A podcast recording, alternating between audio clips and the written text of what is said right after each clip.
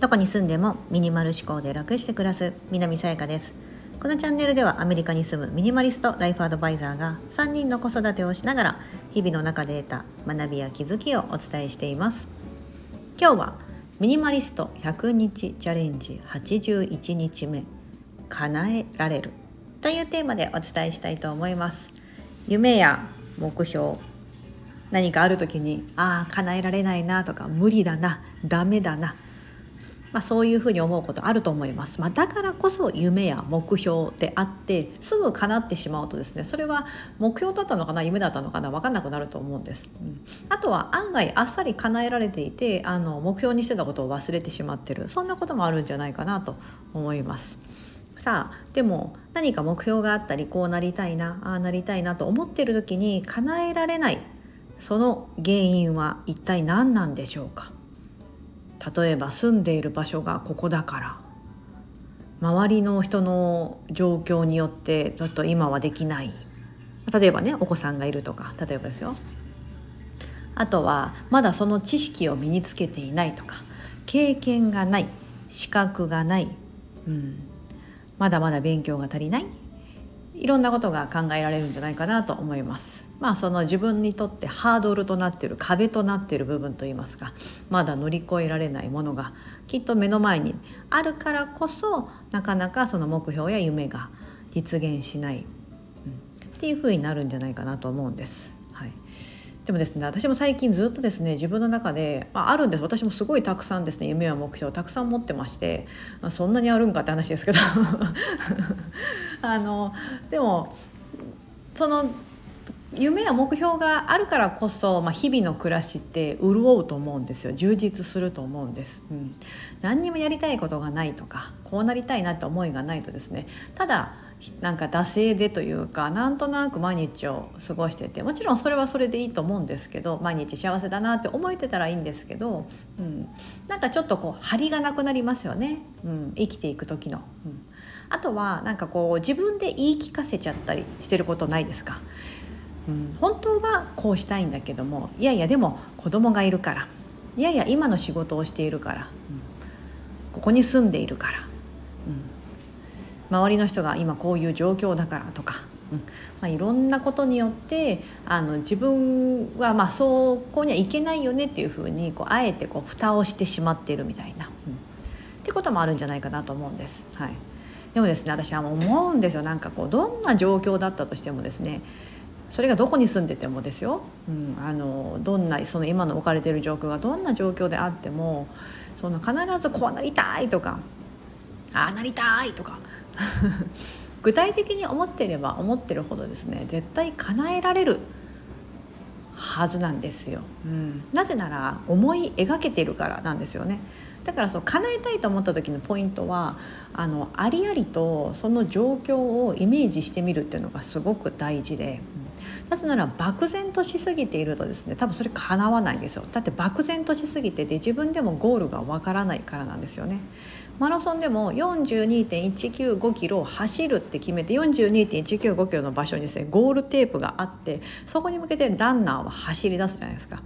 でもその何キロ走るかも分からなくってゴールテープもどこにもないっていう状況だと多分走っててもうなんか途中もあしんどいじゃないですか。死んでんでやめると思うんですよ。だってゴールがわからないから。どこに向かってるんだろうってなってしまうのでゴールはどこだ？何キロ走ればいいんだ？っていうのがわからないので多分ランナーは続かないんですけども人間のそのまあなんですかねこう走れるというかあんなに速く走って42.195キロってそう競えるっていうのはちゃんとゴールが明確で何キロ走るんですよっていうのが決まってるからですよね。うん。ね、例えばそのマラソンランナーはあの安全性を考慮して必ずルートまで決まってちゃんとねあの舗装された場所を走るようになりますけどなんか分かんないですよなんかそういうマラソン競技あるかもどうか分かんないですけどとにかくゴールとその距離が距離さえちゃんと守ってれば別にどのルートから来てもここのゴールにたどり着けば OK だよっていうふうにいうようなゲームがあったらちょっと面白いですよね。それでランナーはそう世界中のあっちこっちからその中心の部分が一つあってなんかこうヨーロッパとかだったら面白そうですよね。いろんな国のところから。でもちょうど真ん中ぐらいの場所があって フランスあたりにあってちょっとイタリアからこう走ってくる人もいればみたいな。なんかそういうふうなあのゲームがあったと。でもそれも成り立つじゃないですか。なぜならゴールが明確だから。そして走るこんだけ走ってくださいねっていう距離が明確だから。なんですよ。うん、だからみんなたどり着けると思うんですけども何かこう思ってる時があった時はここに行くんだ。それには具体的な、うん、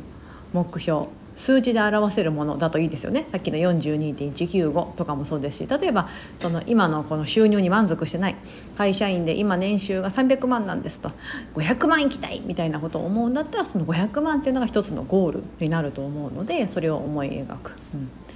であとはなんだその今、えーと英検を受けたいとか TOEIC で何百点800点900点取りたいとかであればそういったその1級だったり英検1級とか TOEIC のその得点今の自分の得点が600点だってなるんだったら800点900点みたいなのが目標になると思いますし、うん、でその漠然としてる例えば暮らしのこともそうだと思うんですよ。雑誌で出てくるような暮らし SNS で見るような暮らしを思い描いててこんな暮らししたいんだけどなでも無理だなではなくってそんな暮らししたいんだよなってその暮らしを自分の家に落とし込んだ時に、まあ、例えばお引越しする気がないんだったらじゃあ今の家の状態今の家の間取りでどういう状態が理想なのかっていうのをですね別に絵でもいいしでなんかムフムフなんかこうあちょっと似たような間取りがあったらそれをこう当てはめてみてあこんなんだったらいいなっていうふうにして考えていただくといいんじゃないかなと思うんです、うん、そうするとちょっと理想の自分の暮らしが目の前に現れてくると思うんですよ。じゃあそのそことのギャップを埋めるために今何をすればいいのかが見えてくると思うんです。それが今ここにある10個のテーブルの上に置いてあるテーブルの上の10個をなくすことかもしれないですしやばい汚いってなるんだったら掃除することかもしれないですし家具が自分のお好みじゃないんだったら家具を買い替えることになるかもしれないですし、うん、そうそう方法が見えてくるから行動に移しやすいと思うんですよね。うん。漠然としてると何をしていいか分からなくなりますけどもあこうしたいなとか叶えたいなと思ってることがあるんだったらそれが理想の暮らしが理想の暮らしやその自分の姿があるんだったらそれをありありと思い描いてそこと自分とのギャップは何なのか、うん、一個でもそのギャップを埋める方法はあるんじゃないか、うん、じゃあこれをちょっとやってみよう。あれをやってみよう。みたいな。